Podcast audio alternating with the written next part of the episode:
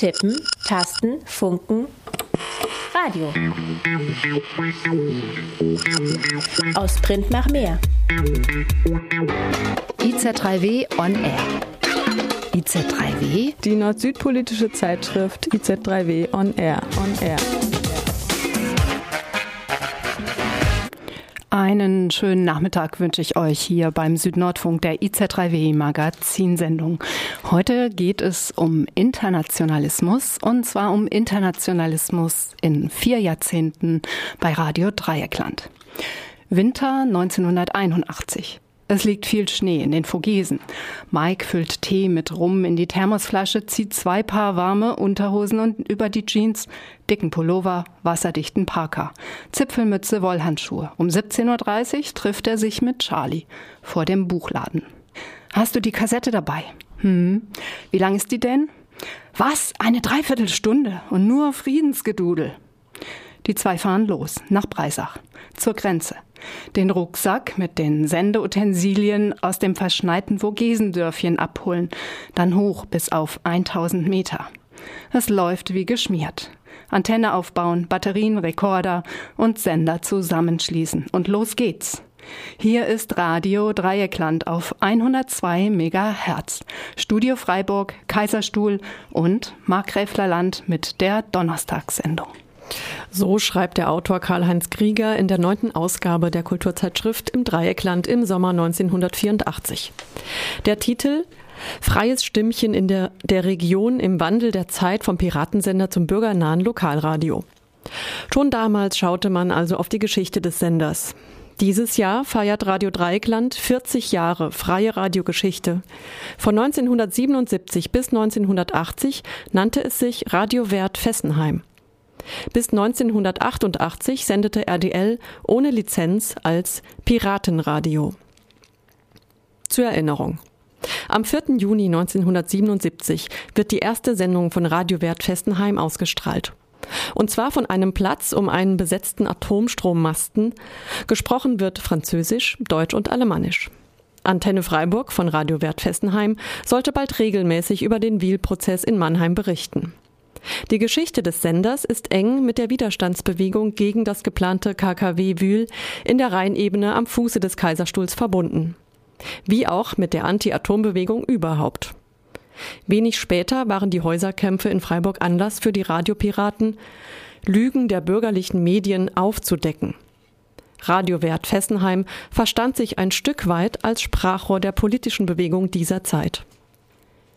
Die Kulturzeitschrift im Dreieckland schreibt, die Bewegungen kamen und vergingen, einige Wellen schwappten hoch, andere fielen schnell wieder in sich zusammen. Und irgendwie und irgendwo existierte dann weiterhin das freie Radio.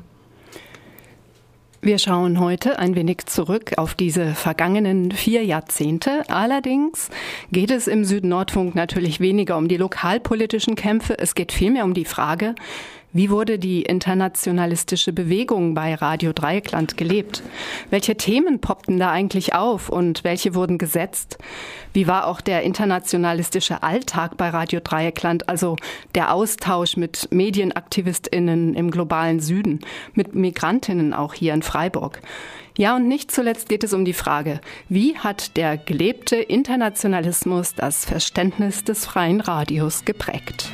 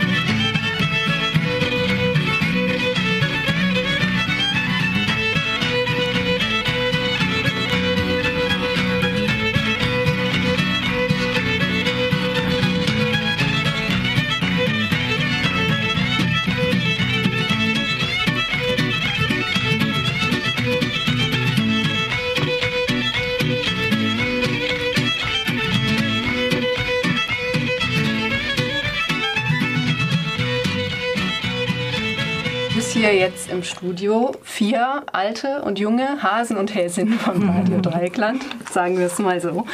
Michael Karthäuser, du hast relativ früh schon angefangen, beim Radio mitzuwirken und Sender aufzubauen. Dann begrüße ich Clemens Hauser, der vor allen Dingen für die Sendung in anderen Sprachen auch so mit den Impuls gegeben hat. Die Birgit Huber ist auch da. Birgit, du bist sehr viele Tage im Radio bis mhm. heute. Hast ähm, früher ein größeres Projekt mit IK, also IKX nannte sich das Projekt, Interkonnektiones, äh, maßgeblich mitgestaltet, organisiert und ähm, darin so deine deinen Anfang der Radiogeschichte hier, glaube ich, auch gefunden. Genau. Ja, und nicht zuletzt äh, Fabski, Fabian Kern. Ähm, wir arbeiten im gleichen Gebäude. Du bist bei Cobra, das ist die Brasilien-Kooperative und bist aber auch so im ich würde sagen, Radioaktivismus im Austausch auch mit einigen lateinamerikanischen Ländern jetzt eher so in den letzten vielleicht fünf Jahren ziemlich unterwegs gewesen. Michael. Du bist, wie gesagt, einer der ersten, die auch angefragt wurden, damals zu der Zeit ähm, Sender aufzubauen. Man sprach ja damals sehr gerne von Piratensendern. Das war so ein Stück weit auch ein Wort, mit dem sich Radio Dreieckland immer wieder, ich glaube, gerne identifiziert hat, beziehungsweise auch von anderen identifiziert wurde. Es war so die Zeit in den 70er, Anfang der 80er Jahren, Kurz zur Erinnerung, ähm, das war eine Zeit, in der internationalistische Gruppen in Nicaragua tätig waren, in El Salvador, Waffen für El Salvador, eine große Kampagne. Einfach nur mal, um noch so die, die Zeit ähm, für unsere Hörerinnen in Erinnerung zu rufen. Dann auch 84, da begann der Kampf der PKK in der Türkei ähm, was war noch? In den 90er Jahren kam dann der Golfkrieg. Also es war einfach sehr, sehr viel in Bewegung. Gerade in Lateinamerika waren sehr grausame Diktaturen, nicht zuletzt auch mit Unterstützung von europäischen Regierungen, vor allen Dingen aber auch von den USA, äh, etabliert worden. Und es galt so ein bisschen diese, oder viele Leute haben sich mit äh, dortigen Widerstandsgruppen solidarisiert und in diesem Feld gearbeitet. Und in dieser Zeit gab es Anfragen, Sender aufzubauen. Welche Länder waren das? Wer ist da eigentlich auf Radio Dreikland zugekommen? Es waren Anfragen aus der ganzen Welt, kann man sagen. Also das lag ja auch daran, dass Radio Dreieckland, also Radio Dreieckland war ja schon ein internationales Projekt eigentlich. Äh, Schweiz, Frankreich, Deutschland, hier im Grenzbereich. Und es war erfolgreich und bekannt auch ähm, nicht nur in Deutschland, sondern auch in Europa und weltweit bekannt, kann man sagen. Und die, die ersten Anfragen kamen in den 80er Jahren, Anfang der 80er Jahre. Da gab es Anfragen aus europäischen Ländern, von, aus Projekten von europäischen Ländern, zum Beispiel Türkei, Malta oder Polen. Das waren jetzt drei Projekte, die dann auch später realisiert wurden. Dann gab es Anfragen aus ähm, Afrika, aus Lateinamerika und aus anderen Regionen der Welt. Und da gibt es auch eine ganze Reihe von Projekten, die dann auch realisiert wurden. Also wo wir äh, diese Gruppen beraten haben und auch technisches Material geliefert haben zum Aufbau von Radiosendern. Warum eigentlich Radios aufbauen? Warum nicht Zeitschriften drucken? Radio war damals was Neues. Das war ein neues Medium, was man zwar was jeder kannte vom Radio hören, aber nicht vom selber Radio machen. Und damals war die Zeit in den Anfang der 80er Jahren, äh, konnte man preiswerte Sender bauen oder kaufen. Das man brauchte eigentlich, um Radio zu machen, äh, mit wenig Aufwand einen Sender in Backsteingröße und eine Antenne und Kabel und ein Kassettenrekorder und ein kleines Mischpult und ein Mikrofon und eine Autobatterie oder eine Steckdose und damit konnte man zum Beispiel eine Stadt wie Freiburg, oder damals wurde das gemacht, konnte man eine Stadt wie Freiburg erreichen und noch das Umland. Also man konnte mit wenig Aufwand eine riesige Zuhörerschaft erreichen. Und es war viel billiger, wie jetzt eine Zeitung zu drucken. Und man war auch mobiler. Also eine Zeitung konnte ja, die Druckmaschine konnte beschlagnahmt werden, ein Radio äh, konnte nicht so einfach beschlagnahmt werden, wenn man mobil gearbeitet hat. Ich glaube, dazu kommt auch, dass die Befreiungsbewegungen ja zum Teil auch Leute mobilisieren wollten und mussten, die gar nicht äh, lesen und schreiben konnten. Es gab relativ viele Analphabeten, auch noch in der Türkei zum Beispiel. Und da ist Radio halt ein super Medium einfach, ne, weil, weil man einfach sprechen kann und zuhören. Ja, natürlich. Ähm, das war speziell für die dritte Welt, die ja auch nicht übersättigt war mit Medien. Wir waren ja damals schon übersättigt. Wir hatten ja Fernsehen, Zeitschriften und alles Mögliche. Wir waren kommerziell übersättigt schon, aber dort war das ja ähm, war ein Nachholbedarf da auf jeden Fall. Und die Kontakte, die wir dann bekommen haben zu verschiedenen Projekten, die kamen, ähm, also die Kontakte zu ferneren Ländern kamen vor allem auch über Organisationen äh, in Deutschland, die sich mit der Dritte Weltarbeit befasst haben in Lateinamerika. Fallen dir da noch welche ein? Ja, äh, in, aus Norddeutschland gab es ein paar Gruppen, ich weiß jetzt nicht mehr, wie die Namen hießen, äh, dann auch über über engagierte Einzelpersonen, über grüne Parlamentarier, die haben auch Kontakte, auch Anfragen bekommen, die sie dann an uns weitergeleitet haben. Und ähm, wir haben uns dann hier getroffen mit Vertretern von diesen Dritte Weltorganisationen. Die haben zum Teil dann auch Vertreter von dem entsprechenden Land mitgebracht, von vor Ort, um dann ähm, über dieses Projekt zu reden.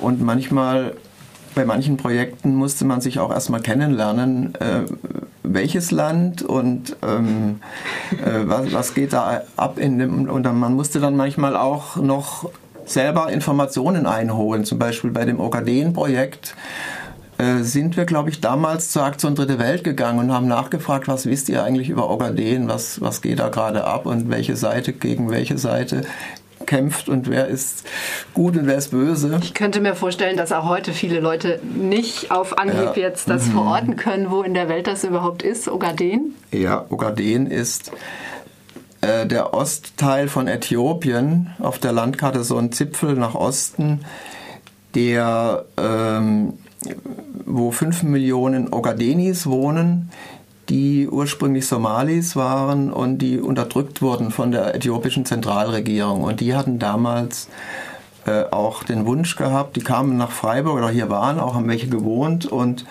die wollten einen Radiosender haben und dort in der größten Stadt dann ähm, ihre eigenen Forderungen auch zu veröffentlichen. Das heißt, es sind ExilantInnen oder Exilanten, wie auch immer auf waren, euch hier die aber noch alle Kontakt haben mit ihrer Heimat. Ja. Du hast noch eine ganze Reihe anderer Länder mal genannt, ähm, wo ja. ich mich frage, mhm. gibt es da noch Kontakte? Ist da was von übrig geblieben? Ich habe mal gehört von Südafrika, von Neukaledonien, was ja auch heute noch ein äh, französisches Departement Outre-mer ist, von Surinam. Äh, von Nicaragua, El Salvador, im es Iran gibt, wart äh, ihr. Wart ihr überall? Warst du nein, überall? Nein, ich war oder? ich selbst. Also ich war ja hier im Radio Dreigland für die Technik zuständig und ähm, die Gruppen, die hier uns besucht haben, die wollten ja wissen, wie macht man Radio, also wie, wie macht man das organisatorisch? Natürlich war auch die Technik eine wichtige, äh, wichtige Frage, weil ohne Technik kann man kein Radio machen, ohne Sender kann man kein Radio machen. Und ähm, ich selbst war jetzt bei drei Projekten vor Ort auch dabei. Da habe ich mich dann so begeistert, dass ich da gesagt habe, ja, da gehe ich hin. Und das eine Projekt war Radio Galibi in Surinam, in Lateinamerika. Das war 1993 bis 1995. Da war ich mit einer Kollegin von hier, mit der Sonja, die kennt vielleicht noch jemand, die auch mal Technik mhm, hier gemacht hat. Mhm.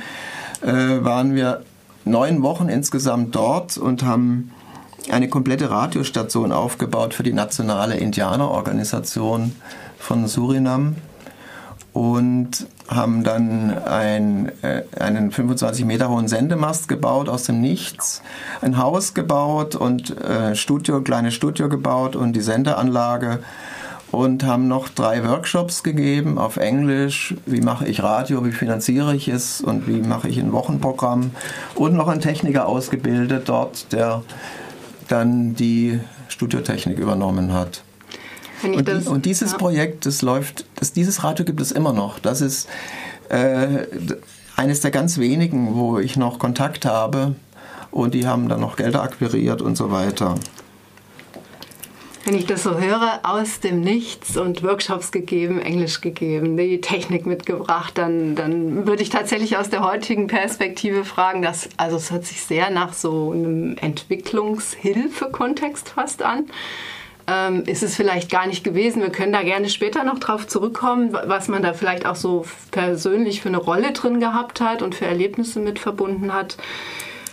Clemens, du warst mit Michael zusammen in Malta. Auch dort wurde ein Sender aufgebaut. Um was ging es euch denn da? Und warum habt ihr euch darauf eingelassen, auf das Projekt? Naja, das ist so in den äh, 90er Jahren bin ich, wie viele, die hier Radio gemacht haben, natürlich, auch wenn ich in Urlaub gegangen bin, mit dem äh, Rekorder unterwegs gewesen, habe Interviews gemacht und habe darüber berichtet und habe dann äh, jemand von einer ökologischen Bewegung kennengelernt auf Malta, von der Alternativa Democratica, die sich mit Vogelschutz äh, zuerst mal beschäftigt hatten und dann andere Themen gefunden haben, weil es eben auf Malta zwei dominierende Blöcke gibt, nämlich die Labour Party, sozialdemokratisch, weil das war ja eine britische Kolonie, und äh, die Konservativen. Und dazwischen war kein Platz, weder in den, in den Parlament, im Parlament äh, oder Gemeindeparlamenten und auch natürlich nicht in den Medien.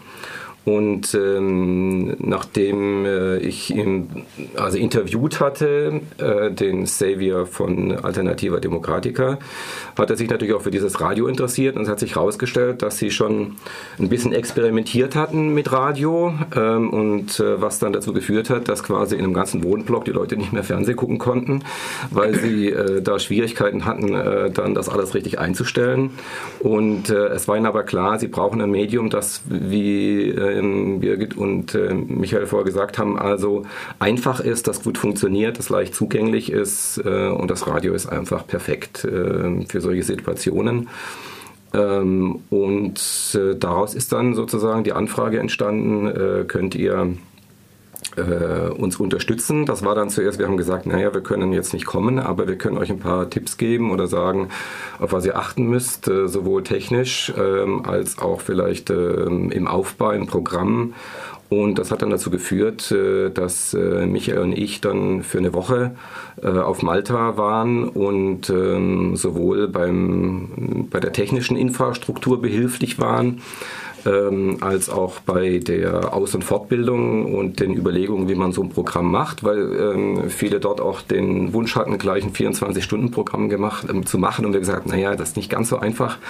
Und ähm, wir sozusagen auch miteinander diskutiert haben, wie so ein Programm aussehen muss, was soll da drin vorkommen, was ist euch wichtig. Und so war das quasi eine Aufbauarbeit äh, für so ein Radioprojekt. Dieses Radio hat dann in Valletta in der Hauptstadt äh, seinen Sitz gehabt äh, und war quasi das Sprachrohr dieser Alternativa Democratica. Hat dann nicht lange gehalten, ist dann irgendwann aufgegangen, aufgekauft worden. Aber auch einige Leute aus dieser Zeit, die gibt es noch, die machen Zeitung inzwischen. Ah, schön.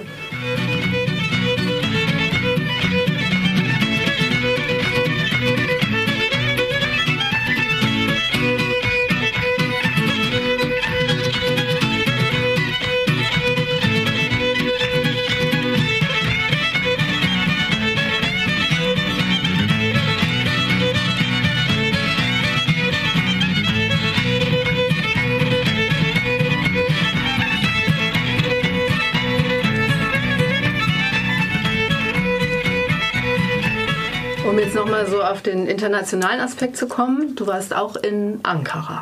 Ja, ich war auch in Ankara. Habt ihr da auch vom Werk her gesendet? Oder was Nein, war das war ein, ein, legales Radio, damals noch. Äh, das war Anfang der 90er Jahre.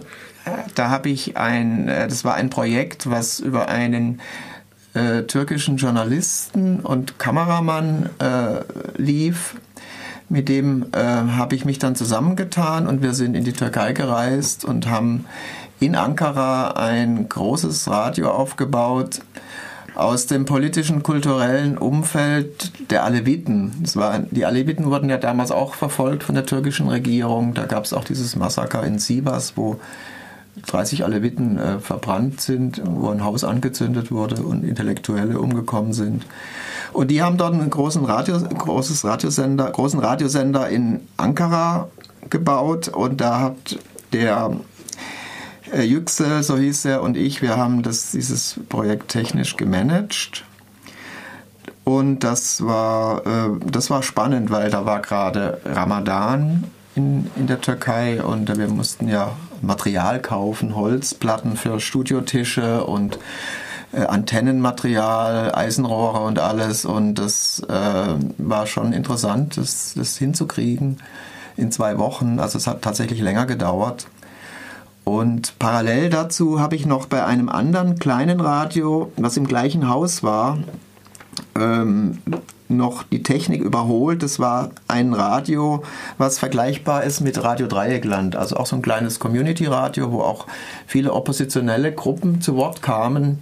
Und dieses Radio ist schon seit Jahren, muss schon seit Jahren verboten sein. Und dieses andere äh, alevitische Radio weiß ich nicht, ob das noch existiert kleine Radios, Bürgernähe, das war ja auch so ein Schlagwort von Radio Dreieckland. Radio Dreieckland hat ganz am Anfang auf Französisch, Deutsch und Alemannisch gesendet. Sehr schnell kam dann aber auch die Idee auf, äh, Clemens, ich glaube, die hast auch du wesentlich mit unterstützt, mehrsprachige Sendungen äh, bei Radio Dreieckland zu fahren. Wie, wie kam es dazu? Wo kam dieser Anstoß her und wie hat sich das dann am Anfang auch realisiert? Also sind da Leute auf euch zugekommen, keine Ahnung, Exilantinnen aus äh, Äthiopien oder seid ihr auf Gastarbeiter-Communities zugegangen? Also wie kamst du diesen Sendungen in anderen Sprachen? Okay.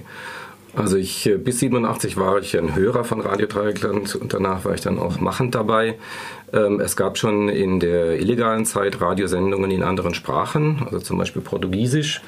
Ähm, das waren aber nur sehr sporadische ähm, Sendungen in anderen Sprachen, weil es natürlich auch für viele Migrantinnen und Migranten ein bisschen heikel war, sozusagen bei einem illegalen Sendeprojekt mitzumachen, weil bei ihnen äh, möglicherweise das Schwierigkeiten für einen Aufenthaltsstatus hätte bedeuten können.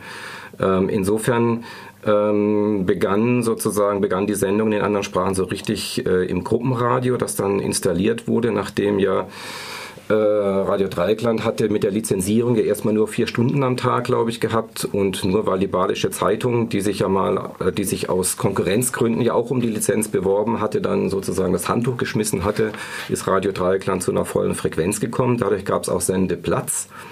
Und äh, im Gruppenradio vor allem gab es neben den Redaktionen, die abends und am Wochenende gesendet haben, äh, Platz für einzelne Initiativen, muttersprachliche Sendungen, die auf Italienisch, auf Spanisch, auf Türkisch ähm, gesendet haben.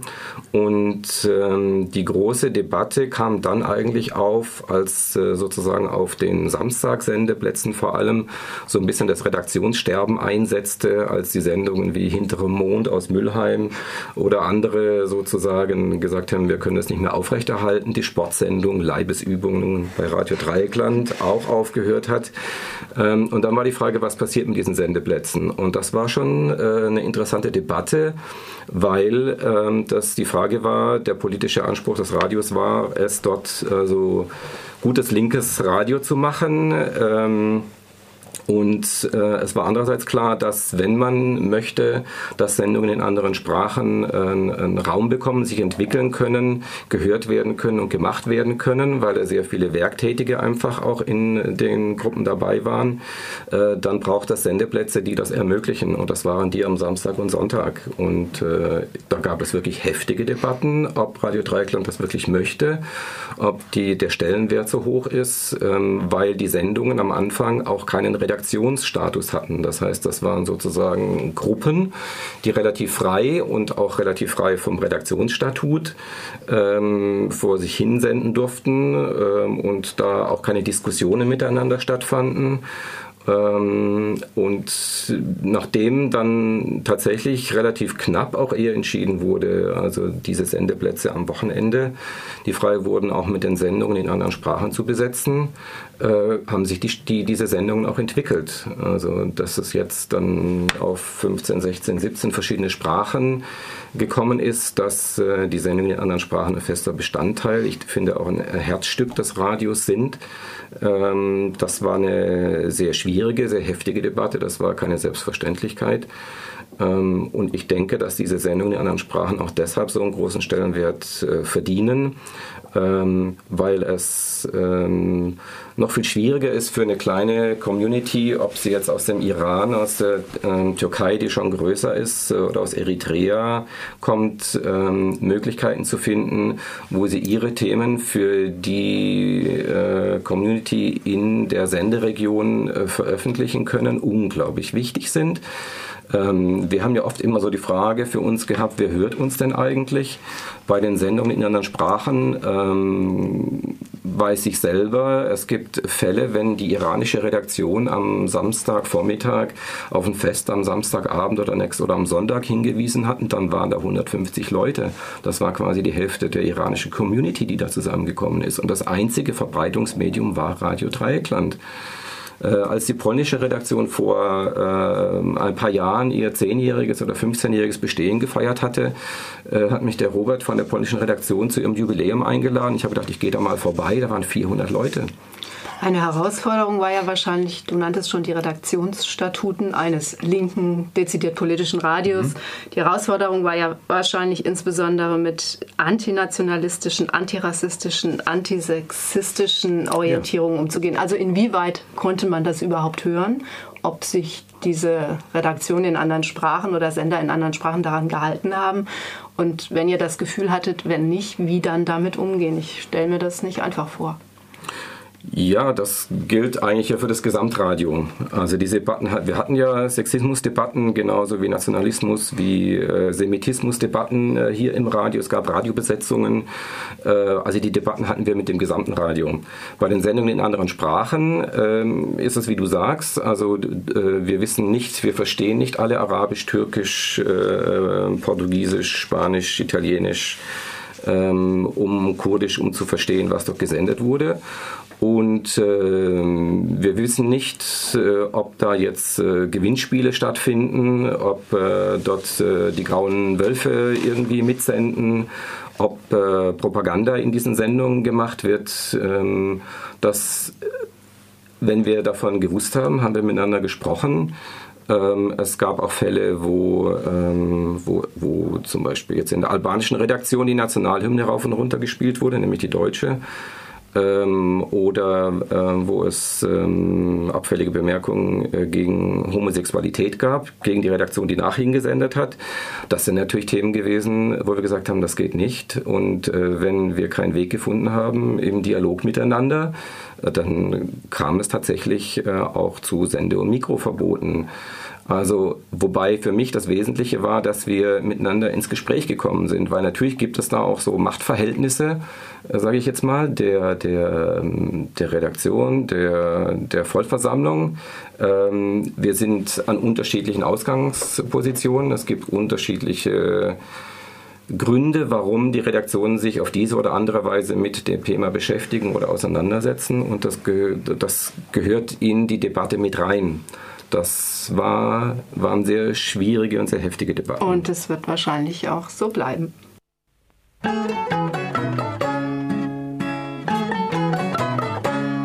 Schau, die Sonne fällt in die Vogesen und die Nebel steigen aus dem Rhein. Es wird Nacht, mein Schatz, du komm, wir lösen diesen Tag ein bisschen auf in Wein. Heute wollen wir uns was Besseres gönnen, darauf habe ich mich schon lang gefreut. Komm, wir spitzen unsere Antennen, denn im Dreieckland ist Radiozeit. Am Freitag oder Samstag, dreiviertel sieben UKW. 101 Megahertz, das merkt ihr mit Radio Grün gegen das KKW.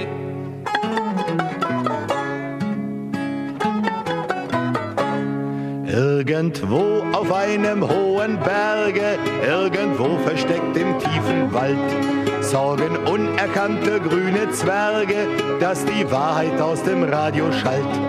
Kam einmal ein Paragraphenreiter, hat's gesehen und Radio Grün geklaut.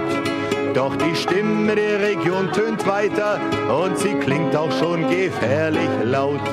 Am Freitag oder Samstag bei sie nun KW. Und das 1 Megahertz, das merkt ihr mit Radio Grün gegens KKW.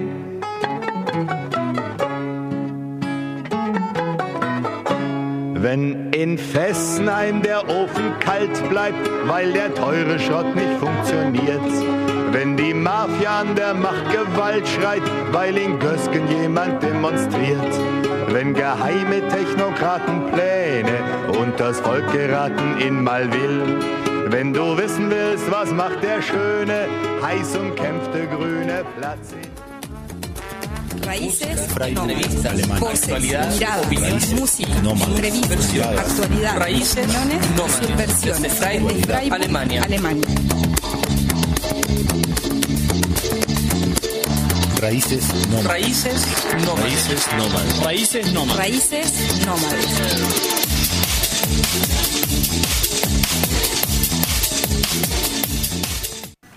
Ja, da haben wir jetzt gerade einen Jingle gehört von der Sendung Raices Nomades. Eine Sendung, eine mehr, nee, hauptsächlich spanischsprachige Sendung, aber nicht konzentriert auf ein lateinamerikanisches Land, sondern da machen halt auch Leute aus verschiedenen Ländern mit. Es gibt eine ganze Reihe von äh, Sendern in anderen Sprachen nach wie vor bei Radio Dreieckland, eine absolute Stärke.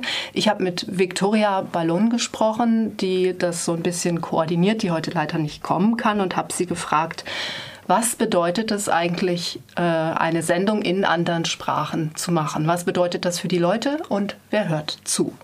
Wir haben jetzt aktuell 23 Sendungen in 20 Sprachen. Es ist in deutschsprachigem Raum, soweit ich weiß, ein Rekord.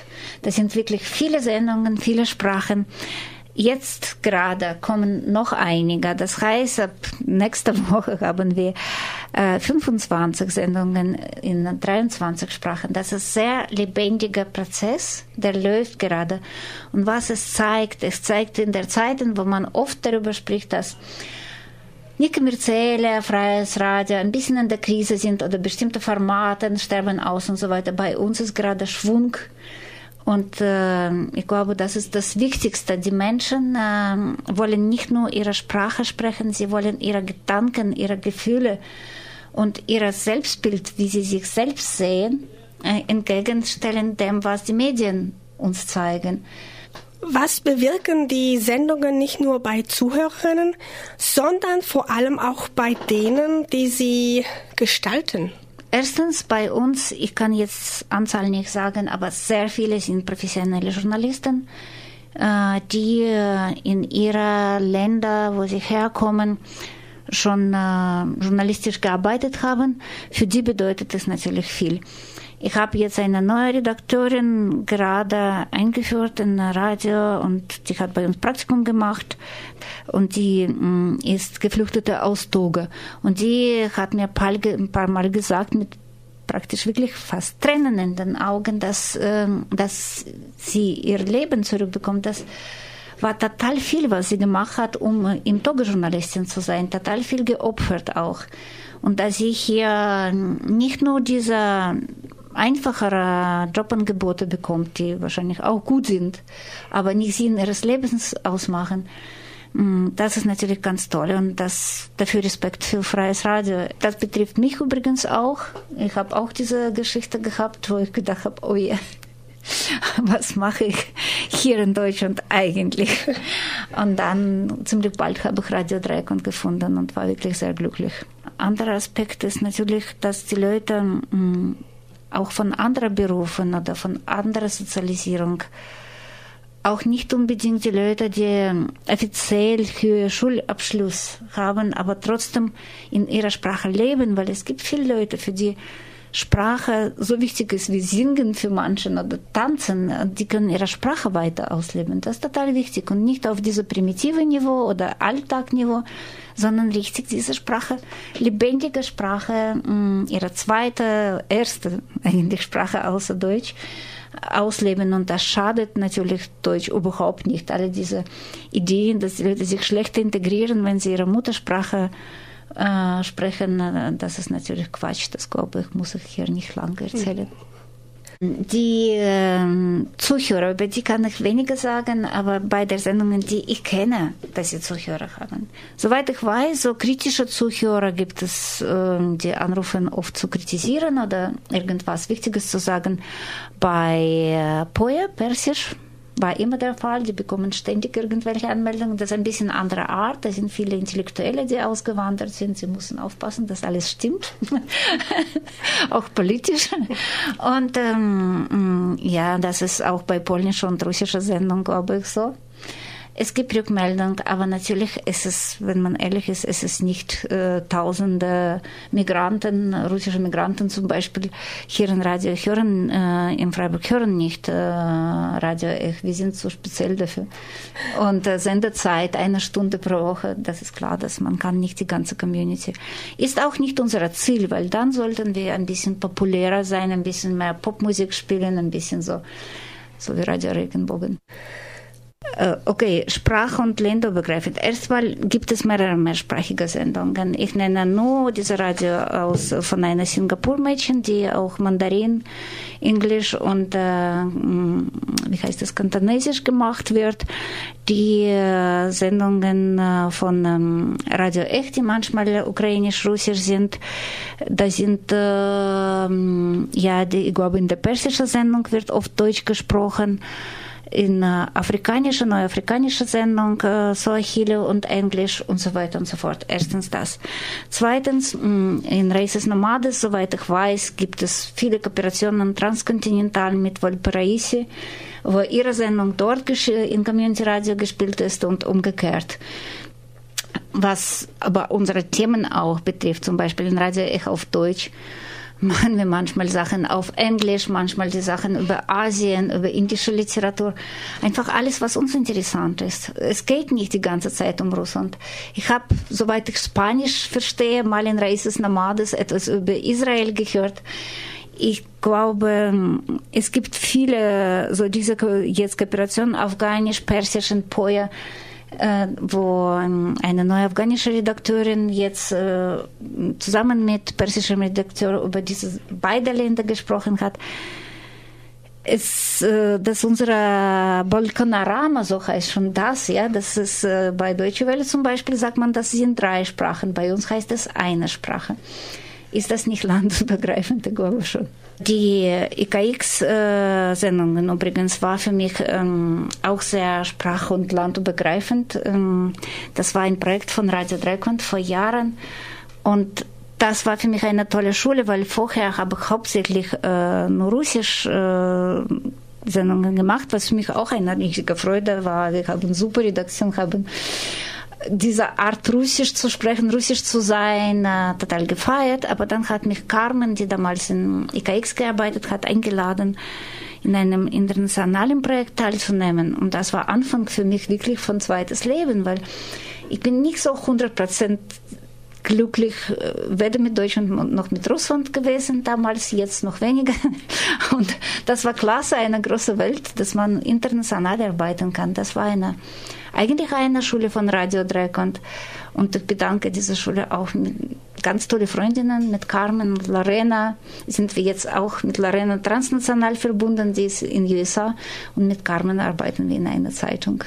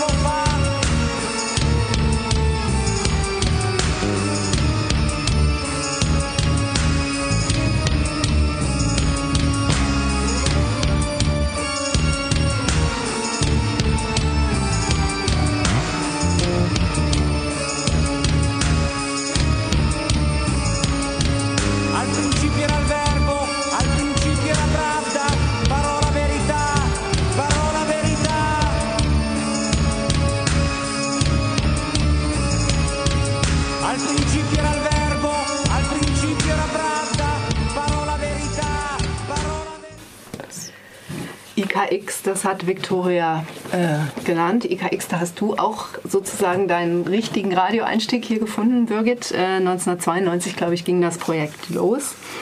Das Ziel war eine internationalistische Berichterstattung und ein, ein Austausch auch von Informationen und Sendern zwischen Europa und Lateinamerika. Auch ihr habt mit fünf Sprachen angefangen. Äh, was war das eigentlich für eine politische Atmosphäre damals in der Zeit, als dieses Projekt aus der Taufe gehoben wurde? Oh, also 1992, die Sowjetunion ist zerfallen. Der, ähm, es waren die Brandanschläge in Solingen, in Hoyerswerda, in Rosch, Rostock. War, Deutschland war wirklich im Aufruhr. Das Thema Flüchtlinge und äh, Migrantinnen war ganz, ganz äh, hoch im Kurs, zwangsweise dadurch. Es, war, es kam dann Ruanda ähm, 94, der Jugoslawienkrieg ist äh, losgegangen. Also der Golfkrieg war gerade zu Ende 91. Man kann sagen, es war international einiges los.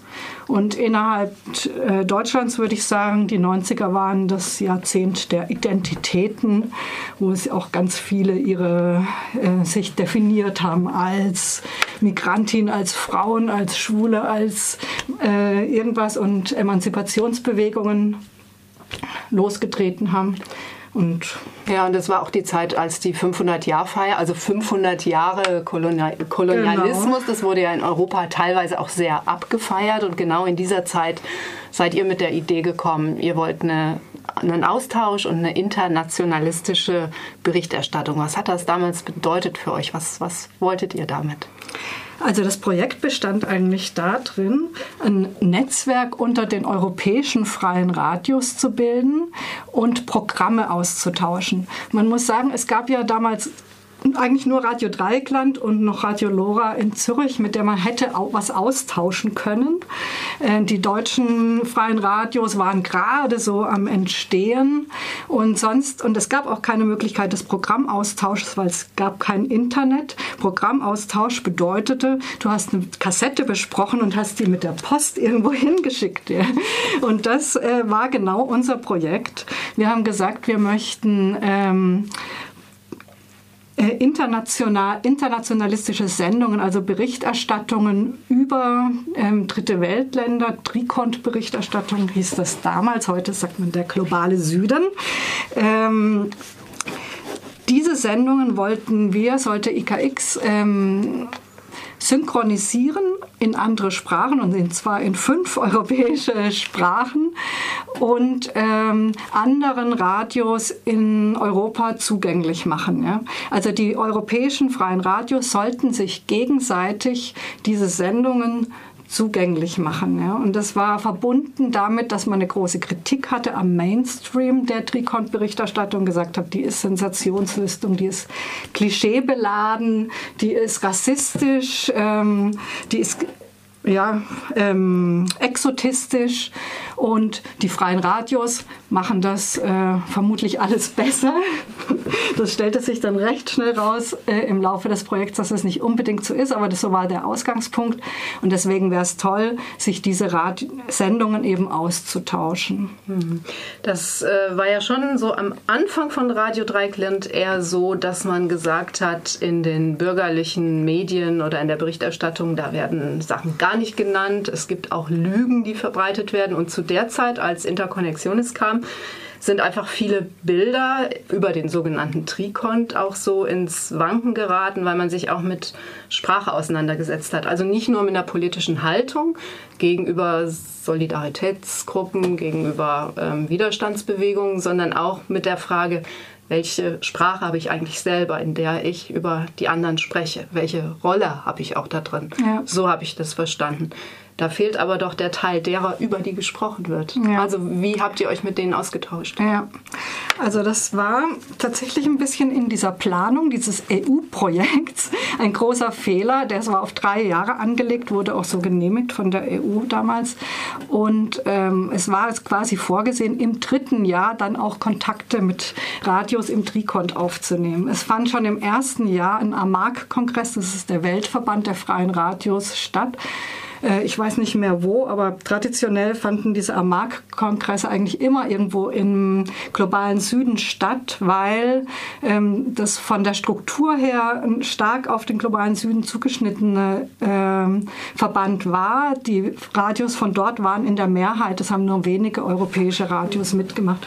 Dort äh, ist jemand hingefahren, hier von Radio Dreikland, hat das Projekt Interkonnexiones vorgestellt, äh, ist dort auch sehr auf Interesse gestoßen, aber die haben gesagt, das ist komplett eurozentristisch. Was denkt ihr euch?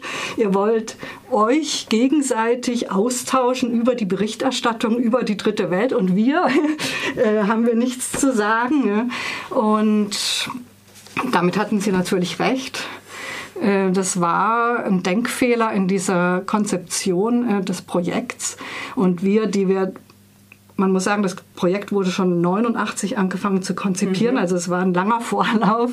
Äh, wir, die wir da damals gerade das Team waren, wir haben dann auch gesagt, okay, stimmt, richtig, war Fehler, dumm gelaufen und wir fangen jetzt von Anfang an an, auch Kontakte mit Radios in ähm, Afrika, Lateinamerika und Asien zu knüpfen und ähm, mit denen zu kooperieren und so haben wir es dann auch gemacht. Ja.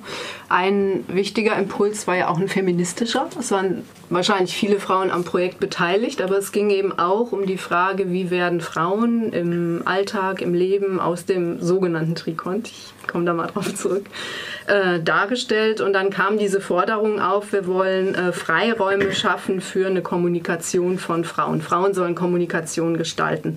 Es gab auch diesen Spruch, wir sind bereit, das Patriarchat mit unseren Mikrofonen äh, zu bekämpfen.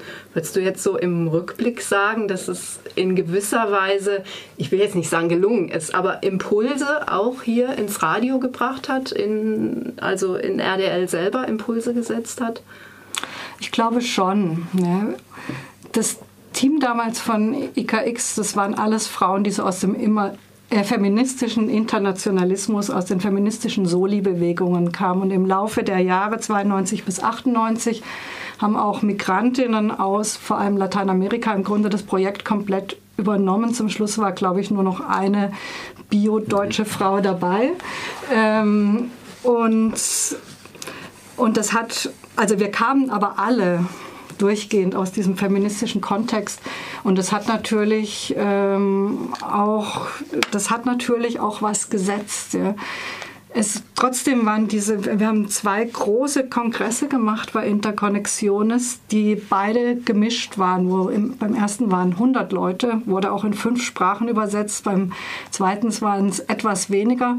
Schon beim zweiten waren es mehr Frauen als Männer anwesend. Das haben wir in Zusammenarbeit mit der IG Medien veranstaltet, den Kongress, was Unge was Ungeheures war damals eigentlich für einen Medienkongress. Das gab es nicht, dass auf einem Medienkongress mehr Frauen als Männer sind. Und da wurde dieses, was du gerade zitiert hast, dieses Frauen schaffen Freiräume der Kommunikation, war ein Projekt, was von lateinamerikanischen Radiofrauen angestoßen äh, wurde und auf diesem Kongress entwickelt wurde.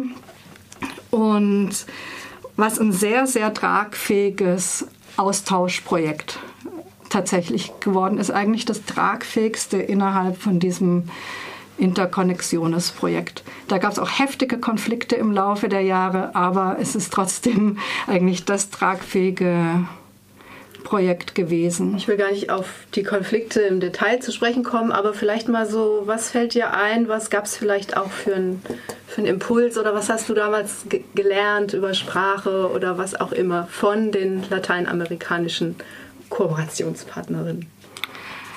Ach, ähm, ich fand den Austausch insgesamt der war immer wieder total überraschend und bereichernd tatsächlich auch. Ja.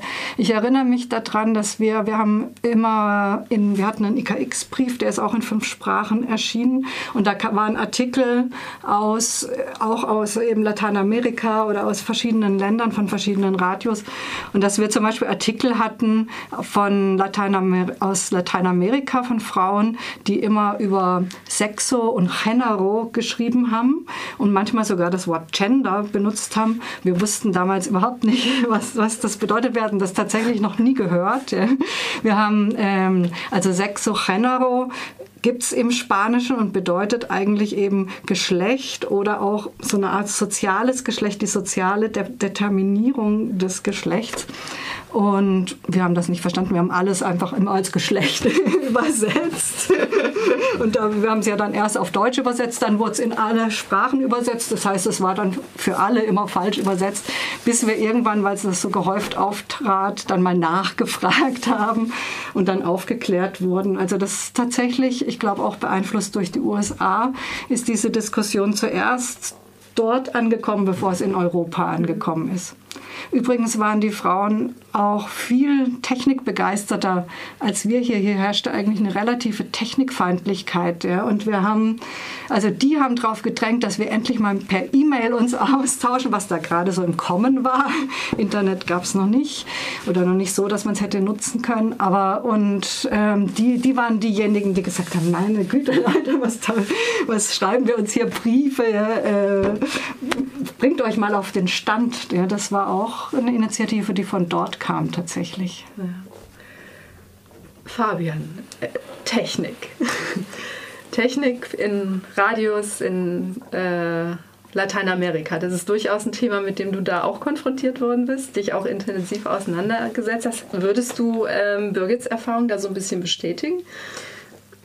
Ähm, teils, teils. Also wir sind gerade dabei, bei der Cobra an unserem 25. Jubiläum zu feiern und da habe ich auch ein bisschen in der Annalen gewühlt und da ist es tatsächlich auch so, dass die Cobra durch die Partner in Brasilien zu E-Mail gekommen sind. Mhm. Also auch da wurde das erste E-Postfach irgendwie durch die Kooperation mit den Netzwerken dort eingerichtet. Ähm, ansonsten ist es also wo ich mich sehr viel beschäftigt habe, ist äh, freie Software und verschlüsselte Kommunikation. Und da ist es nicht allzu weit her in Lateinamerika, weil so, also gibt es natürlich total coole Projekte, aber so dieses Bedrohungsszenario von wegen, man hat eine, eine Raubkopie von einer Software, ist einfach irrelevant dort. Da hat niemand Angst vor Strafverfolgung, weil er ein geklautes Windows verwendet oder sowas. Das ist für die Radios nicht so arg relevant und hier dann schon eine größere Debatte gewesen, dass man ah, Lizenzgebühren und so und macht man sich angreifbar. Äh, da muss man dort schon noch ein bisschen das Gefühl, äh, ein bisschen mehr Aufklärungsarbeit leisten, warum freie Radio, freie Software richtig wichtig ist. Ich meine, das ist ja auch hier in freien Radios immer noch eine Debatte. Wir sind, glaube ich, hier langsam auf dem Weg, auf Linux umzusteigen, habe ich gehört. Also das ist zumindest in der Dauerdiskussion. genau, die Umstellung von Samplitude auf Audacity ist ja auch ein langer Prozess und es gibt hartnäckige Verweigerinnen, Verweigerer und Verweigerinnen, habe ich gehört. Aber ähm, genau, das ist so der Technik-Ding, mit dem ich mich mehr beschäftigt habe. Okay.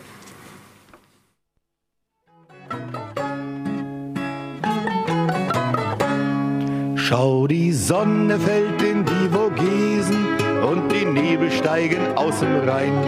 Es wird Nacht, mein Schatz, du komm, wir lösen diesen Tag ein bisschen auf in Wein. Heute wollen wir uns was Besseres gönnen, darauf habe ich mich schon lang gefreut. Komm, wir spitzen unsere Antennen, denn im Dreieckland ist Radiozeit. Am Freitag oder Samstag, dreiviertel sieben UKW. 101 Megahertz, das merkt ihr mit Radio Grün gegen das KKW.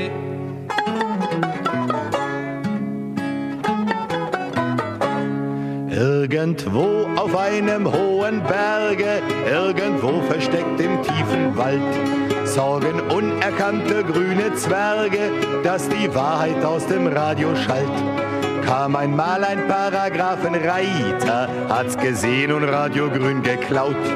Doch die Stimme der Region tönt weiter und sie klingt auch schon gefährlich laut.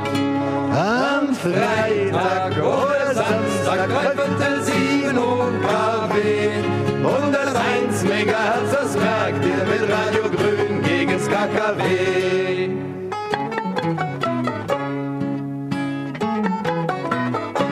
Wenn in Fessenheim der Ofen kalt bleibt, weil der teure Schrott nicht funktioniert, wenn die Mafia an der Macht Gewalt schreit, weil in Gösgen jemand demonstriert. Wenn geheime Technokraten Pläne und das Volk geraten in mal will.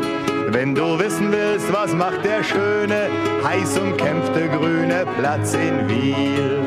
Am Freitag oder Samstag, dreiviertel Sino Café, 101 Megahertz, das merkt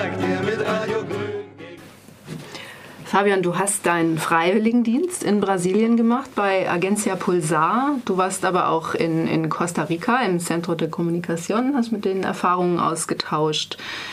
Äh, was hat dich bewegt, äh, zu freien Radios nach Lateinamerika zu gehen? Was hast du da mitgenommen? Ja, in Lateinamerika war ich ähm, schon seit 2004 immer wieder am Reisen und habe dann mein Auslandssemester von der Uni auch in Costa Rica gemacht. Die Uni Freiburg hatte da damals noch eine Austauschpartnerschaft mit der Universität de Costa Rica. Und ich habe dort dann auch mein Praktikum gemacht beim Kommunikationszentrum Voces Nuestras.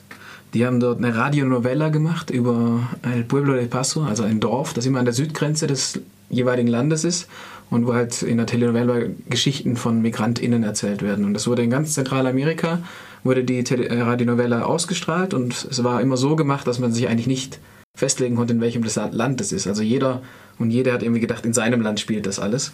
Ähm, die haben, hat dort, ich habe dort eine, eine Sendung gemacht zu Repräsentation von MigrantInnen in Radios in Costa Rica. Dort gibt es spannende Sendungen wie zum Beispiel Beratung für MigrantInnen aus Nicaragua. Also, also ein Viertel oder ein Fünftel der Bevölkerung in Costa Rica kommt eigentlich aus Nicaragua, sind MigrantInnen. Ähm, und bin dann habe bei Radio Dreieckland dann schon mitgemacht, als ich wieder zurückkam. Und dort ist dann das, ein, ein Projekt aufgemacht worden, so ein Süd-Nord-Projekt von ASA, wo es eben mit Brasilien einen Austausch gab. Also Maike war vorher mit NPLA und der Agencia Pulsar im Austausch in Brasilien und hat dann das Projekt zu Radio Dreieckland mitgebracht. Und da bin ich und Sarah dann äh, eingestiegen und haben 2012, 2013 dort in Brasilien mit der Agencia Pulsar gearbeitet, die die Nachrichtenagentur von Amarc sind, die ja vorhin auch schon erwähnt wurden. Also der Weltverband Freie Radios hat eine Nachrichtenagentur auf Portugiesisch und auf Spanisch und die einen sitzen halt in Rio und die anderen sind von Buenos Aires, Santiago de Chile so ein bisschen. Also ein ziemlich intensiver Austausch, wo man vermutlich auch mit neuen Ideen von Formaten, mit Sprachmischungen arbeitet. Du hast dann äh, den Podcast mitkreiert, einen zweisprachigen Podcast. Äh, ich hoffe, ich verlese mich nicht. Plus eins Kaffee. Ich weiß nicht, wie sprichst du das aus? Ja, die Idee ist hinter dem Titel eigentlich Mais un Café oder noch ein Kaffee. Also man trifft sich nochmal auf einen Kaffee und quatscht nochmal eine Runde über was denn jetzt los ist in Deutschland und Brasilien. Es ist ein zweisprachiger Podcast, eine Stunde lang. Wir versuchen alle, also das Programm so zu gestalten, dass alle zuhören können, die entweder Deutsch oder Portugiesisch können. Das ist für diejenigen, die beides können, entweder ein bisschen langatmig oder man kann nebenher ganz gut abspülen oder so, weil dann ist nicht so schlimm, wenn man es auf Portugiesisch verpasst hat, hört man Sache auf Deutsch. Ich glaube, es ist auch sehr cool für Leute, die sich in eine der beiden Sprachen gerade ein bisschen reinarbeiten wollen. Wir machen das monatlich seit 2012 und äh, suchen uns die Themen immer vorher über E-Mail aus und machen dann das. Anfangs haben wir es live gemacht, teilweise auch direkt. Jetzt haben wir uns eigentlich darauf geeinigt, das immer vorzuproduzieren, weil es immer schwierig ist, dann drei, vier, fünf, sechs Leute, die an den Sendungen teilweise beteiligt sind, beteiligt sind mit Übersetzung, terminlich so zu koordinieren, dass das dann auch klappt. Ähm, dass dann auch wirklich die Leitung steht und alle ihr Gerät so konfiguriert haben, dass man äh, sich gegenseitig hört, haben wir das jetzt lieber vorproduziert. In der Dennoch, was technisch heute möglich ist, was zu zweit von Interkonnexion ist, noch nicht mal im Bereich des Denkens war. Es ist schon, es ist schon wirklich spannend. Vier Wochen hat es gedauert, bis so eine Kassette dann mal irgendwann kam. Oh. Ich kann mir vorstellen, dass bei so einer Live-Sendung dieses Ringen um die, um die richtigen Worte, um Ereignisse oder Geschichten zu erzählen, teilweise vielleicht auch ganz spannend sind. Also weil ja genau das auch so ein, so ein Austausch darstellt. Wir hören äh, kurz den Jingle von dem Podcast. Noch ein Kaffee bitte. Mais un Kaffee. Noch ein Kaffee. Noch eine Kaffee. Noch ein Kaffee bitte. Noch ein Kaffee. Mais un Kaffee. Mais un Kaffee. Mais un Kaffee. Mais un Kaffee. Einmal über den großen Teich und zurück. Radio Dreieckland in Freiburg sendet zweisprachig auf Portugiesisch und Deutsch in Kooperation mit Pulsar Brasil in Rio de Janeiro im Gruppenradio auf der 102,3 MHz in Freiburg und Umgebung, im Livestream auf rdl.de weltweit, außerdem im Podcast auf maisuncafé.de.vu. Maisum Café. Noch ein Kaffee.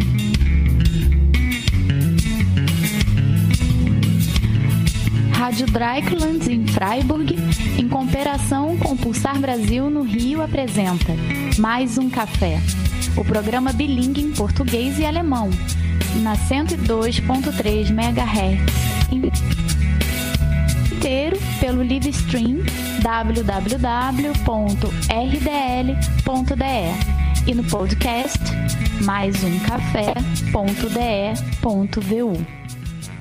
Wenn ich an Medienaktivismus in Lateinamerika denke, dann fallen mir ganz schnell eben auch immer die sehr harten Repressionen dort ein, mit denen wir jetzt zumindest hier in Freiburg derzeit so in der Form, würde ich mal sagen, nicht äh, konfrontiert sind. Es gibt zahlreiche Morde an UmweltaktivistInnen in verschiedensten Ländern. Gerade zur Zeit der Fußball-Männer-WM hat man auch in Brasilien wieder mitbekommen, wie äh, stark Polizei gewalttätig gegen MedienaktivistInnen auch vorgeht. Auch zur Zeit der Olympiade war das wieder der Fall. Was, würde, was, was würdest du sagen, was bedeutet das für dich äh, auch inhaltlich für eine internationalistische Berichterstattung, so im, im Sinne von Solidarität?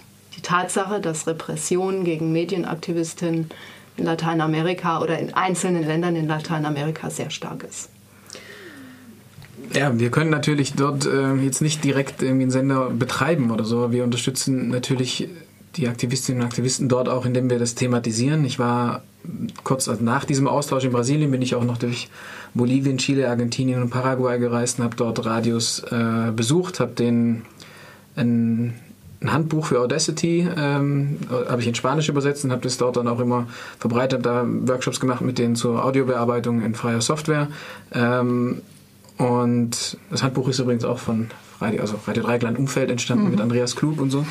Ähm, und ja, wir, also kann man jetzt, man kann natürlich immer wieder das thematisieren, aber wir können dort keine Sender betreiben in dem Sinne. Die äh, die Radios dort in Chile zum Beispiel, die ich besucht habe, die sind halt immer noch, die senden in einem, in einem Rechtsrahmen, der aus der Militärdiktatur noch entstanden ist. Also in vielen Ländern, sowohl Brasilien als auch Chile, gab es nicht so eine Art äh, äh, Zusammenbruch der Militärdiktatur, sondern immer eine Art Übergang, so eine Transition. Und da haben sich gab es viel Straffreiheit, viel Mediengesetz, Mediengesetzgebung wurde gar nicht erst angegangen, das irgendwie zu verändern. Das heißt, da ist immer noch eine starke Verfolgung. Ich habe mich dann mit Aktivistinnen zu einem Kaffee getroffen zu einer bestimmten Zeit, um dann irgendwie gemeinsam zu dem Keller zu gehen, wo das Studio ist und dann mal die Antenne zu besuchen, weil alles noch irgendwie völlig clandestin ist. Also die haben da, also da noch völlig drakonische Strafen auf äh, das Betreiben von einem Piraten Sender in diesen Ländern. Und die Fortschritte, die es gab in den letzten Jahren, zum Beispiel in Argentinien gab es unter der Kirchner-Regierung ein relativ progressives Mediengesetz, das die Frequenzen gedrittelt hat, kommerziell, staatlich und äh, Gemeinderadios. Ist jetzt auch wieder alles völlig am Rückdrehen mit der Regierung Macri, die jetzt rangekommen ist. Also es wurde vorher natürlich auch nicht alles umgesetzt, wie in diesem schönen Gesetz drinsteht. Das ist ja immer eine Sache, was steht im Gesetz, wie wird es umgesetzt. Äh, aber auch dieses zarte Pflänzchen wird gerade von der konservativen Welle, die, die Lateinamerika erfasst und Brasilien ja auch, äh, brutal zurückgeworfen. Also da ist gerade auch ganz viel wieder am Zurückdrehen an den Fortschritten, die es gab. Und wie kann man das vielleicht schaffen, ja, solche Themen auch hier so aufzuarbeiten, dass die Leute es gerne hören möchten? Hast du da eine Idee? Ja, wir reden ja nicht nur über Repression und äh, auf die Fresse, sondern wir versuchen uns schon auch ein bisschen breiter aufzustellen. Ich halte es ja auch ein bisschen für fragwürdig, dass äh, Journalisten immer über Journalisten und Repression gegen Journalisten sprechen. Also da muss man schon auch vorsichtig sein. Das ist ein wichtiges Thema, aber darf auch nicht zu überrepräsentiert sein, weil wir uns halt selber verteidigen sozusagen. Ähm, und deswegen verdienen wir uns schon auch mal ein bisschen leichteren Themen. Also wenn es dann mal irgendwie vor der Weihnachtszeit machen wir auch mal Witze über die verschiedenen Kulturen Weihnachten zu begehen in Brasilien als auch hier. Ähm, oder ja gut, das nächste Thema wird wieder ein bisschen anstrengender. Oder wir haben dann äh, eben auch Themen, wie zum Beispiel eine, ein Kongress, der in Amsterdam stattgefunden hat, wo sich die brasilianische Expat-Community in Europa organisiert hat, um gegen den Putsch in Brasilien vorzugehen und für die Demokratie sich einzusetzen. Und das ist natürlich für ein brasilianischsprachiges Publikum dort sehr interessant, weil sie das eigentlich nicht mitbekommen. Und dann haben wir hier eben AktivistInnen vor Ort, die dort sind und darüber sprechen können. Und auch für eine Deutsch- oder eine Brasilien interessierte Szene in Deutschland ist es interessant, weil das auch äh, Szenen sind von den Exil-Brasilianerinnen, die jetzt nicht unbedingt identisch sind mit dem äh, mit der Mitgliedschaft von Cobra oder so, die halt viele aus dieser Soli-Bewegung kommen, die vielleicht auch äh, vor 20, 30 Jahren ihren Höhepunkt hatte. auch zur Zeit einer Militärdiktatur in Brasilien noch. Und da gibt es dann auch Berührungspunkte und ich denke, da ist schon immer viel Interesse dran äh, da.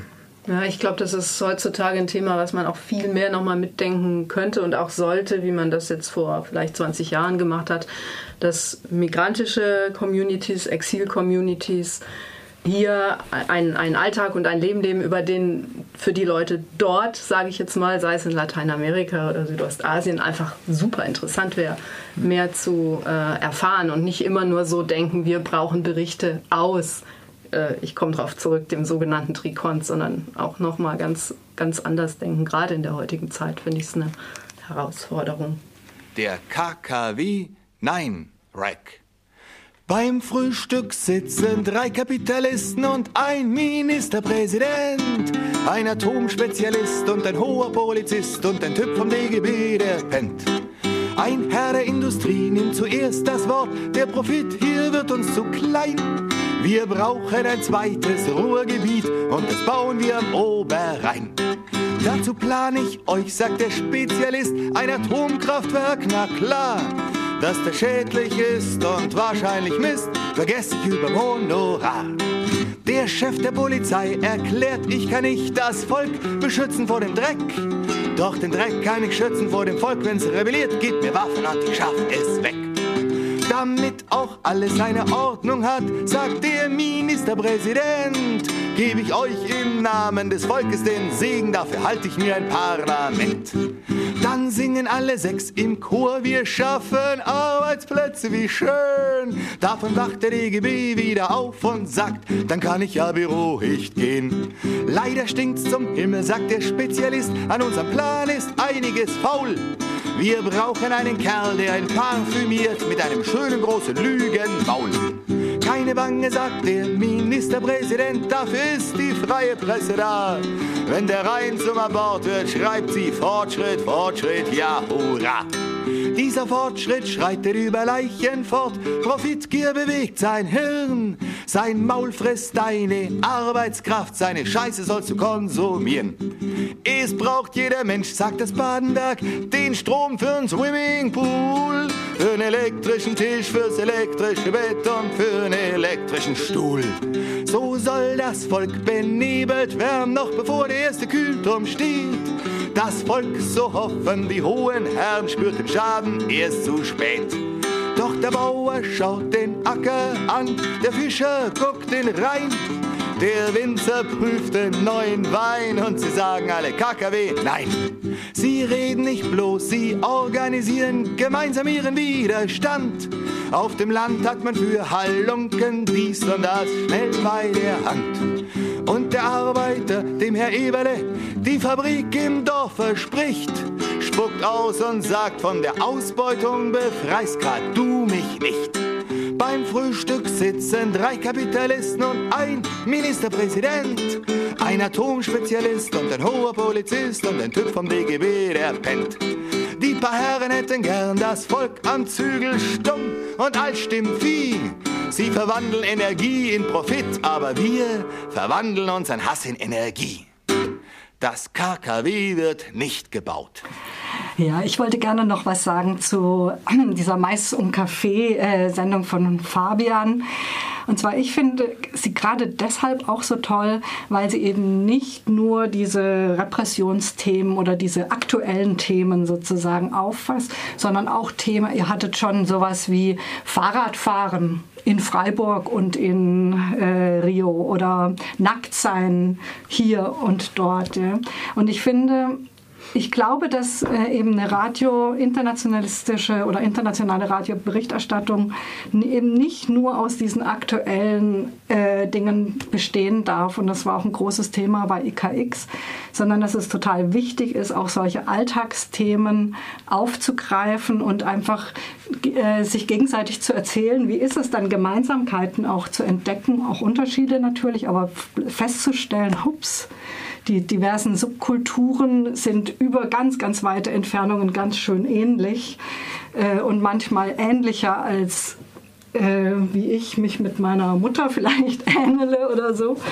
Und das finde ich einen ganz großen Wert auch äh, an, an dieser Mais- und Kaffee-Sendung. Und das ist halt viel toller, wenn man das direkt live einfach sich unterhalten kann, als wie, wie wir vor 20 Jahren eine Kassette herumschicken, die vier Wochen braucht. Das ist ja, also sich nicht super. nur an Katastrophen und Wahlergebnissen und äh, politischen genau. Repressionen genau. aufzuhalten. Also noch vielleicht gleich ein Nebeneffekt bei dieser Vernetzungsfrage. Hatten wir den Vorteil bei, den, bei der Situation in Deutschland, Österreich und der Schweiz? Da gab es ja auch diese Radiovernetzung in den 90er, den Aufschwung der freien Radios, nachdem Radio Dreieckland als Dinosaurier im Ätherrausch übrig geblieben war und als dann die neuen Radios sozusagen dazu kamen und äh, Radio Dreieckland so quasi das Erfolgsmodell war, weil wir noch überlebt hatten.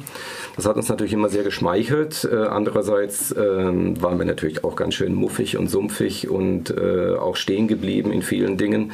Und wir haben durch diese Kommunikation und auch diesen Austausch, auch durch Kassetten, die wir uns geschickt haben, aber auch durchs gemeinsame Senden. Also wir haben uns getroffen in Neustadt, in Dresden und haben Radio Lora in Zürich mit Freies Senderkombinat in Hamburg, mit den Radios in den neuen Ländern aus Radio Gazelle aus Wuppertal. Wir haben gemeinsam Radio gemacht und wir haben ähm, gesehen, dass wir ähm, dieselben Fragen und Themen an die Gesellschaft, an die Perspektive, an das, was wir entwickeln wollen haben, ganz andere Antworten finden, ganz andere Formen finden, um auch Radio zu machen, nicht nur wie wir leben wollen. Und äh, das war unglaublich inspirierend. Also das war wirklich fantastisch. Wenn wir bei Radio Lora in Zürich, die haben zum Beispiel einen äh, Musiksprechtag gemacht, 24 Stunden lang nur gesprochen. Die haben 24 Stunden danach nur Musik gemacht, also die mit dem, mit dem Rundfunk, mit dem Medium experimentiert haben.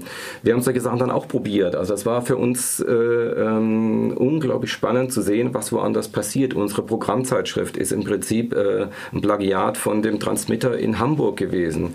Äh, wir haben überlegt, gehen wir mehr raus, senden wir mehr mobil, wie machen wir das? Also das hat uns selber einen unglaublichen Entwicklungsschub gegeben. Das war sehr wichtig und das waren die Radios aus Österreich, der Schweiz und Deutschland. Also ein großes Experimentierfeld, aber vor ja. allen Dingen auch so ein Face-to-Face-Austausch. Ne? Genau. Es sitzt nicht jeder alleine im Wohnzimmer und macht seinen genau. eigenen Podcast oder ihren eigenen Podcast, sondern so dieses Zusammen auch an, an Strukturen und an Ideen arbeiten, so wie ich das Genau, verstehe. also bis 96 äh, gab es die nicht kommerziellen Radios eigentlich äh, weniger als geduldet und 96, seit 96 auch mit der Lobbyarbeit des Bundesverbands Freier Radios sind die nicht kommerziellen Radios zur dritten Säule genau genommen in der Rundfunklandschaft geworden. Also äh, wir konnten auch sehen, wir können was erreichen. Also mit den äh, wenigen äh, Radios, die es gibt. Äh, wir haben Bewegung, wir haben den Programmaustausch in Gang gebracht nach Standards, die es eigentlich bis heute noch gibt. Es gibt äh, einen lebendigen Programmaustausch zwischen den freien Radios. Austausch ist für mich gerade das Stichwort. Du hast noch Verbindungen nach Lateinamerika, Fabian. Wenn von dort äh, Ideen oder Anfragen kommen, vielleicht auch technischer Art, ähm, wie sind die heute gestaltet? Um ja. was geht's da? Also auch so Programmaustauschgeschichten haben uns natürlich in Brasilien auch viel interessiert. Da gibt es ähnliche Programme oder ähnliche Plattformen wie bei uns das Freie Radionetz, haben sich dort auch irgendwie etabliert. Ähm, aber was auch immer wieder Anfragen kommen, sind eben, wie können wir Kommunikation in ländlichen Gebieten machen, wo die kommerziellen Provider keine Kommunikation möglich machen, sei es per Handy oder halt dann auch es schwierig ist, Radionetzwerke aufzubauen. Und einerseits hatte ich gerade ein Interview mit äh, einer Radioaktivistin Oaxaca, die halt sagt, ähm, es ist heute so zugänglich wie nie die Radiotechnologie und durch die ja, durch neue Gesetzgebung seit 2013 dort ist es auch möglich, indigene Community-Radios zu machen.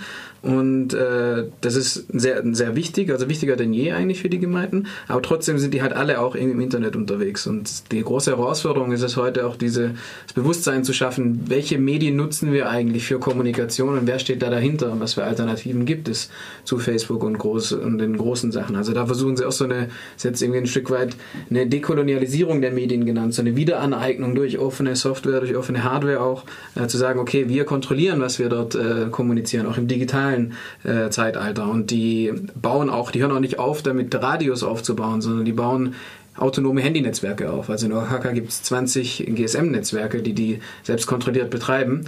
Und in Südamerika, in Argentinien und auch in Brasilien habe ich Projekte besucht, die im Prinzip sowas ähnliches wie Freifunk machen, aber halt über Richtfunk 20 Kilometer äh, auf den Berg hoch irgendwie und dann hinten wieder runter ins Tal und versorgen ein ganzes Tal über zwei Richtfunkstrecken mit Internet, wo halt die kommerziellen Provider niemals Glasfaser oder Kupfer hinlegen würden.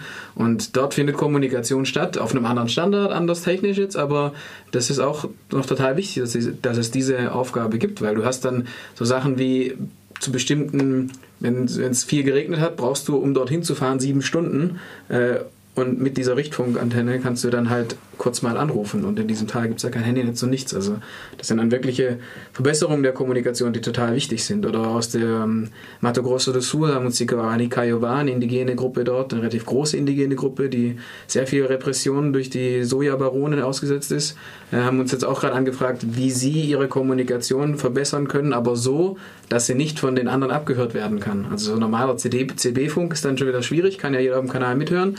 Ähm, da sind dann solche autonomen Handynetzwerke oder, oder Freifunk-Sachen mit entsprechenden Verschlüsselung äh, von der Telefonie oder den Chats äh, natürlich sehr interessant. Da gibt es auch gute Kollektive, die dort am Arbeiten sind in Brasilien, aber das ist halt eine Infrastruktur, die man nicht nur aufbauen muss, sondern auch äh, maintainen muss, also auch äh, aufrechterhalten muss. Und da ist viel Know-how gefragt und einige Akteure sind da auch aktiv, um da weiter Fortbildungen zu machen. So die Enthüllungen von Edward Snowden im Sommer 2013 haben da schon auch noch Nachwirkungen. Und gerade mit dem Putsch in Brasilien und dem konservativen Backlash gibt es jetzt eine größere Bewusstseinswerdung für Sicherheit in der Kommunikation auch. Also da ist jetzt schon mehr Bewegung drin. So die gute Seite der schlechten Seite des Putsches hat immer alles zwei Seiten. Michael, du hörst ganz gespannt zu. Ja, äh, also da, wenn ich da gerade anknüpfen möchte, ähm, damals in den 80er, 90er Jahren haben wir auch ein Kommunikationsprojekt gemacht. Und zwar, ähm, da haben wir die Stadt Vivili, die Partnerstadt Freiburgs, verbunden mit zwei Amateurfunkgeräten in die Hauptstadt, in das Hospital nach Managua. Und das war damals auch ein reines Kommunikationsprojekt, also kein Radioprojekt. Und es wurde diese Anlage wurde dann, habe ich mitbekommen, bei diesem verheerenden Hurrikan äh, Mitch 1998 auch verwendet, um da Sachen zu koordinieren. Und um dann noch die Liste von Radioprojekten aus der damaligen Zeit zu komplettieren, möchte ich noch kurz erwähnen, dass damals auch ähm, zwei Männer aus Krakau hier waren bei uns beim Radio Dreieckland und damals äh, wurden dann auch zwei Sendeanlagen äh, in das Umfeld der Solidarność-Bewegung da auch hingeschickt. Und ein anderes Projekt, das äh, ging ins Kurdistan. Das waren iranische Kurden, die damals nach, äh, von der Regierung Khomeini unterdrückt wurden. Die haben einen großen Kurzwellensender bekommen. Es waren fünf große Kisten, habe ich noch in Erinnerung, Ende der 80er Jahre. Und ähm, ein Projekt in El Salvador. Ähm, das waren zwei Radiosender für die Opposition gegen das brutale Militärregime damals. Da gab es der Bürgerkrieg von 1980 bis 1991, wo 70.000 Menschen umgekommen sind. Und ein Projekt äh, in der Westsahara in Mauretanien. Dort lebten damals Tausende von Menschen in einer Art Lager. Ich glaube, die leben heute noch dort. Das ist das Drama. Mhm. Die können da nicht raus und die haben auch einen Radiosender bekommen für ihre eigene, für ihre Stadt, dort wo die leben, in ihrem Ghetto. Und ein Projekt in Neukaledonien 1985, ähm, das ist im Südpazifik, Südwestpazifik, eine Sendeanlage für die kanakische Bevölkerungsgruppe auf Neukaledonien, die 45 Prozent der Einwohner ausmachen für ihren Wahlkampf dort. Das, wurde über, das lief über grüne Europaabgeordnete damals. Also es gab viele Projekte und wichtig ist, dass heute auch noch viel läuft, finde ich, auch in, in dem Bereich. Ja, es sind äh, teilweise Orte, von denen man nicht häufig was gehört hat, an denen dann mit Hilfe solcher Projekte sich Bevölkerung auch, auch Kommunikation überhaupt erstmal aneignen konnte. Und ähm, heute ist es eben oftmals eher auch in einem globaleren Maßstab, also gerade durch diese Austauschformate. Äh, da, ganz früher war es sehr lokal begrenzt scheinbar, die Projekte, die du gemacht hast. Ich denke, aus allen hat man auch Erfahrungen mitgenommen, die vielleicht auch mal irritierend waren. Erfahrungen, die man gemacht hat, äh, jetzt wenn ich mich hier umgucke, weil man als Weißnase in diesem Kontext auch gearbeitet hat, in diesem solidarischen, internationalistischen Kontext. Meine letzte Frage an euch wäre, ähm, Was hat das mit euch gemacht, diese Rolle zu haben? Habt ihr da damals Möglichkeiten gehabt, die zu reflektieren? Ähm, was habt ihr da gelernt, mitgenommen? Also in den 90er waren das ein ganz großes Thema, wie gesagt, die Identitäten. Und auch im, im Interkonnektionsprojekt wurde das sehr viel thematisiert. Wer kommt woher, wie, ähm, wer sitzt an den Machthebeln, wie sind die Strukturen und so weiter. Ja. Ich persönlich, ähm, für mich ist die Gleichheit von Menschen wichtiger als die, diese Schubladisierung in wer ist was, wer ist Migrantin, wer ist so. Ich sehe das, ja, wie es ist, aber ich persönlich habe für mich mich entschlossen, dass ich auch diese Konzepte von Radical Whiteness und so für mich ablehne. Ich persönlich finde, ich bin Birgit. Ich treffe auf eine Carmen Lorena oder was weiß ich. Ich bin so geworden, sie ist so geworden und wir treffen uns und gucken, äh, was Sache ist. So sehe ich das heute.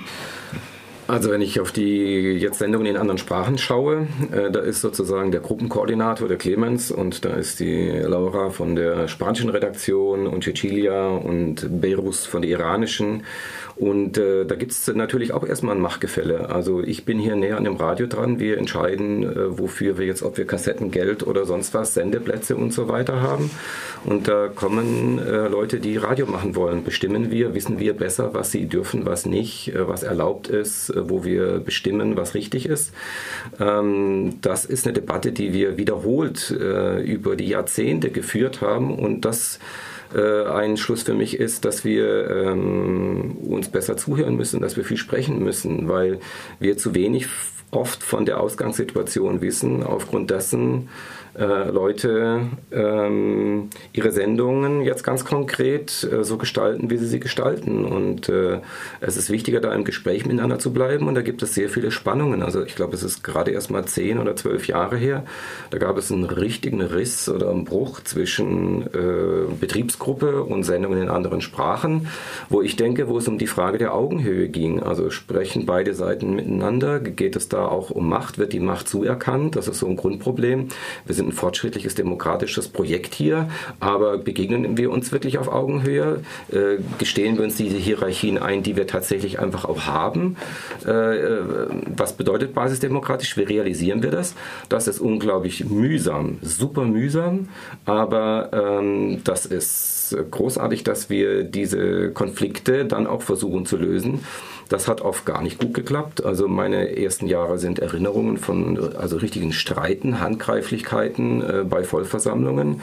Das waren äh, keine schönen Zeiten und äh, äh ich kann mich gut erinnern, wenn ich dann wollte, lasst uns miteinander reden, dann kommt hier der Sozialpädagoge, der uns in ein Gespräch reindrücken will. Wir sind ein politisches linkes Projekt. Äh, wir marschieren jetzt hier vorwärts. Wir haben gar keine Zeit hier jetzt uns aufzuhalten mit diesem Sozialgedöns.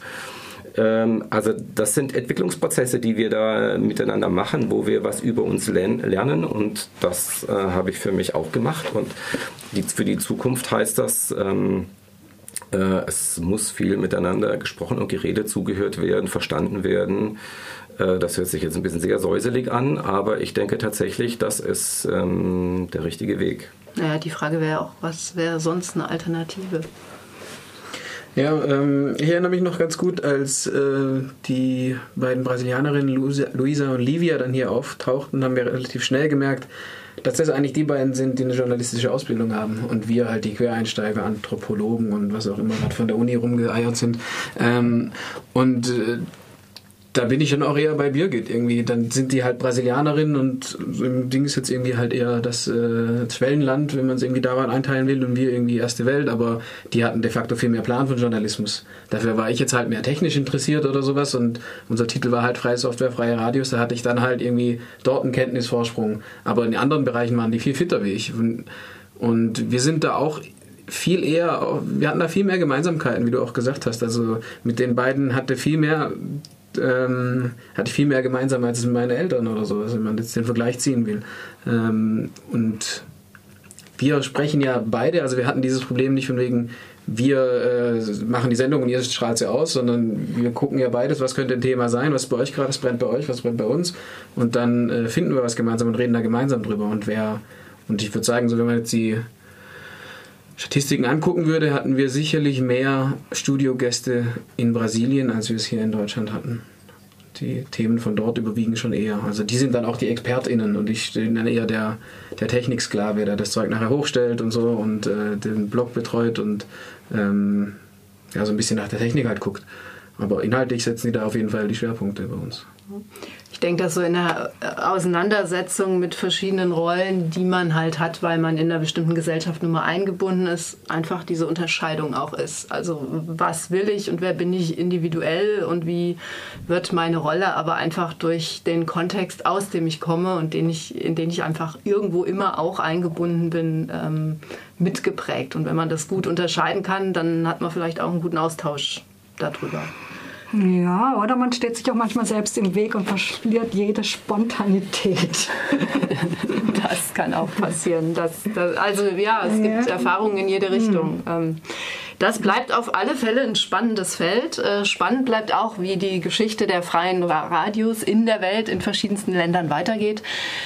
Die IZ3W wird ein Dossier dazu herausgeben, freie Radios weltweit, vom Piratensender zum digitalen Brückenschlag. Das erscheint am 13. April. Ich sage Tschüss, bis zum nächsten Mal.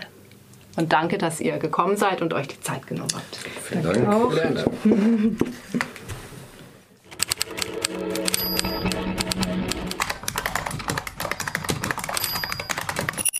Tippen, Tasten, Funken, Radio. Aus Print nach mehr. IZ3W on Air. IZ3W? Die nord-süd-politische Zeitschrift IZ3W on Air. On Air. Südnordfunk. Mit Unterstützung der Stiftung Zusammenarbeit und Entwicklung Baden-Württemberg in Kooperation mit Radio Dreieckland auf 102,3 MHz. Podcast auf iz3w.org und rdl.de.